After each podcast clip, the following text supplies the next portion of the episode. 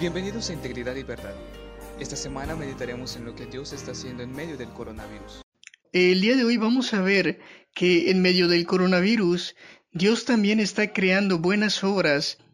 El pastor John Piper dice que el coronavirus es un llamado de Dios a su pueblo para que se despojen de la autocompasión y el temor y en cambio se vistan de gozo y valentía para hacer las buenas obras de amor que glorifican a Dios. Vamos a orar y comencemos. Señor, en este momento te damos a ti la gloria, te damos a ti eh, todo lo que hay en nuestros corazones y los ponemos a tu disposición para meditar en tu palabra y para también reflexionar en cómo debemos obrar en un mundo que sufre. En el nombre de Jesús oramos. Amén. Bien, eh, como te dije hace un momento, lo que vamos a ver el día de hoy es cómo hacer buenas obras en medio de esta pandemia. Para ello vamos a Mateo 5:16 y vamos a ver lo que la escritura dice. Y esta dice de la siguiente manera, hagan brillar su luz delante de todos, para que ellos puedan ver las buenas obras de ustedes y alaben al Padre que está en el cielo. Lo que está diciendo Cristo y también Pablo repite en una de sus cartas es que el creyente debe ser luz en medio de la oscuridad. Y aquí Jesús nos invita no solamente a hacer buenas obras, sino también a hacer buenas obras a pesar del peligro.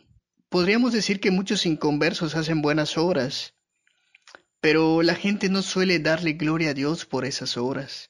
Así que siempre que hagamos buenas obras, nuestro principal interés siempre debe ser de que a Dios se le dé la gloria, porque es Dios quien nos capacita para ello.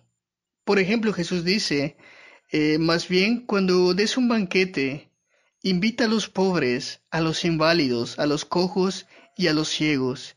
Entonces serás dichoso, pues aunque ellos no tienen con qué recompensarte, serás recompensado en la resurrección de los justos. De modo que es Dios quien nos sustenta y nos capacita eh, para hacer las buenas obras que parecen no tener recompensa en esta vida.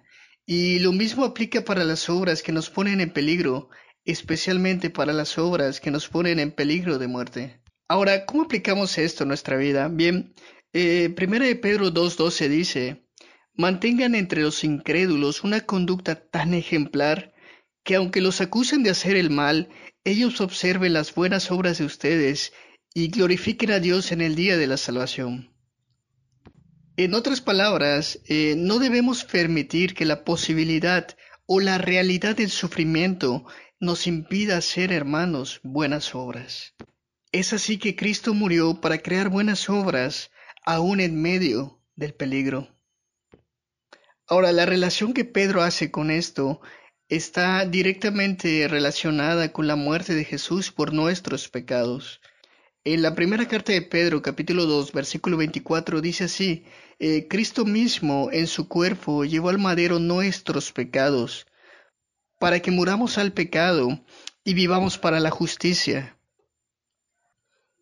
Y esta es la misma conexión que Pablo hace en Tito 2.14, cuando dice que Cristo se entregó por nosotros para purificarnos, como un pueblo elegido y dedicado a hacer el bien. Además, hermano, la Biblia señala que las buenas obras deben ser siempre pensando tanto en los cristianos como en los incrédulos, como dice Gálatas 6:10, que menciona, eh, por lo tanto, siempre que tengamos la oportunidad, hagamos bien a todos y en especial a los de la familia de la fe. Y primera de Tesalonicenses 5:15 dice, asegúrese que nadie pague mal por mal, más bien, esfuércese siempre por hacer el bien, no solo entre ustedes, sino a todos. Entonces, Cristo es exaltado cuando nosotros somos bondadosos a pesar del riesgo, porque la meta principal de Dios para su pueblo es que glorifiquemos su grandeza y exaltemos el valor de su Hijo Jesucristo.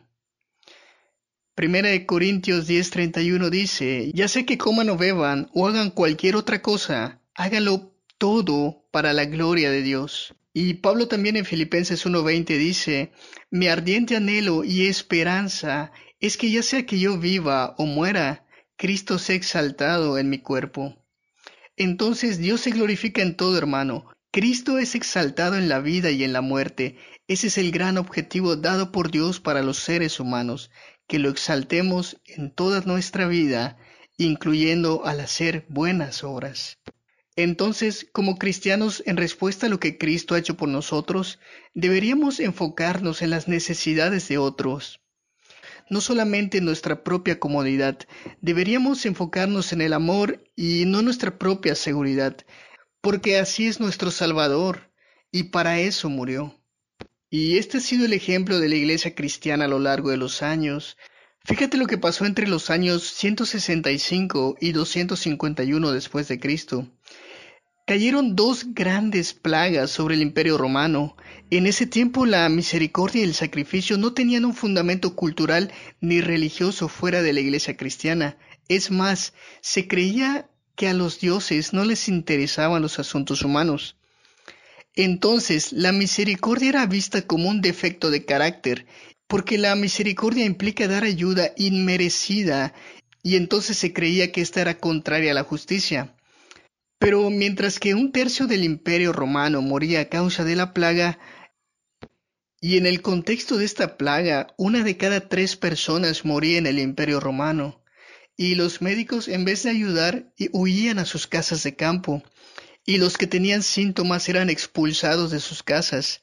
Los sacerdotes abandonaban los templos, pero en un libro llamado El triunfo del cristianismo, escrito por un señor de apellido Stark, él dice que los cristianos afirmaron tener respuestas y sobre todo realizaron acciones apropiadas. Estas respuestas incluían el perdón de pecados por medio de Cristo y la esperanza de vida eterna después de la muerte. Este era un mensaje precioso en una temporada de desamparo médico y de total desesperanza. En cuanto a las acciones, también hubo grandes cantidades de cristianos que cuidaban a los enfermos moribundos. Y hacia el fin de la segunda plaga, el obispo, Dionisio de Alejandría escribió una carta elogiando a los miembros de su iglesia, y la carta decía lo siguiente, La mayoría de nuestros hermanos mostraron amor y lealtad sin límites, nunca escatimaron esfuerzos y solo pensaban en los demás, ignorando el peligro, se encargaron de los enfermos, suplieron sus necesidades, les ministraron a Cristo y junto con ellos dejaron esta vida serena y alegremente. Es decir, que muchos cristianos fallecieron también en ello. Y esta forma de vivir era tan contraria a la del imperio romano que un emperador llamado Juliano, que vivió del 332 al 363 después de Cristo, eh, quiso revivir la antigua religión romana, pero el cristianismo era una amenaza creciente para él. Y la carta que él escribe a un sacerdote romano en Galacia dice lo siguiente, el cristianismo ha avanzado especialmente a través del servicio amoroso a los desconocidos y de su preocupación por enterrar a los muertos.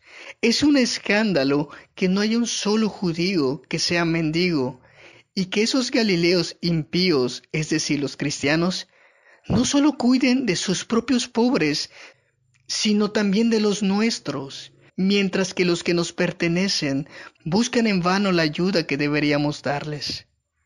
Así que hermanos, el hecho de que el coronavirus sea algo que Dios ha permitido no contradice el llamado de los cristianos a asumir riesgos para aliviar el sufrimiento que produce esta enfermedad. Desde que Dios sometió al mundo al pecado y la miseria en la caída, Él ordenó a su pueblo que saliera a rescatar a los que perecen, a pesar de que es Él mismo quien juzgará a los que perecerán.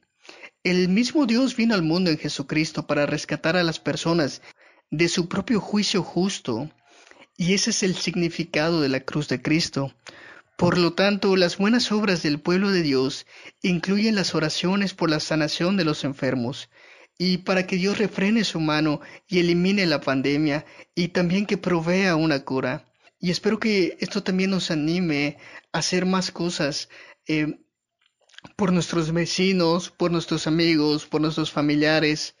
Creo que es muy triste ver que en algunos pueblos cuando alguien tiene coronavirus, lo que hace la gente del pueblo es que los quieren sacar del pueblo, es que los insultan, eh, hablan mal de ellos.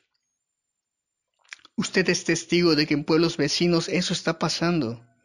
Pero hermano, como cristiano, creo que lo que podemos hacer es justamente lo que decíamos al principio, ser una luz en medio de estas tinieblas. Hay muchas formas de hacerlo. Y quizás no en todos los casos esto involucra el contacto directo con alguien enfermo. La razón es esta, porque probablemente nosotros podríamos ser un centro de contagio para otras personas.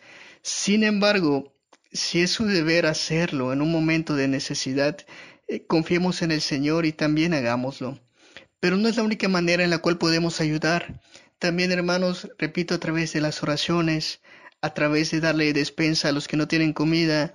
Me enteraba el día de hoy que en Mérida algunas casas ya tienen pañuelos rojos eh, en las puertas. ¿Qué quiere decir esto? Que la comida se acabó, que no hay recurso y que estas familias necesitan comer. De igual manera puede usted juntar una despensa y estar preparado en casa para dársela al que no tiene.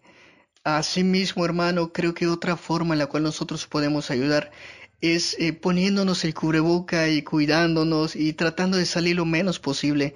Si nosotros nos cuidamos, recuerde que también estamos cuidando a los demás y que el pueblo hable de los cristianos como aquellos que se preocuparon no solamente por ellos mismos, sino que en todas sus obras también se preocuparon por los demás. Dios le bendiga, hermano, y espero que la palabra de Dios eh, penetre en su corazón y podamos eh, hacer que muchas personas den gloria a Dios a través de ello. Y sobre todo, hermano, por encima de cualquier cosa, no deje de compartir el Evangelio. Escúchenos mañana por este medio para seguir reflexionando juntos.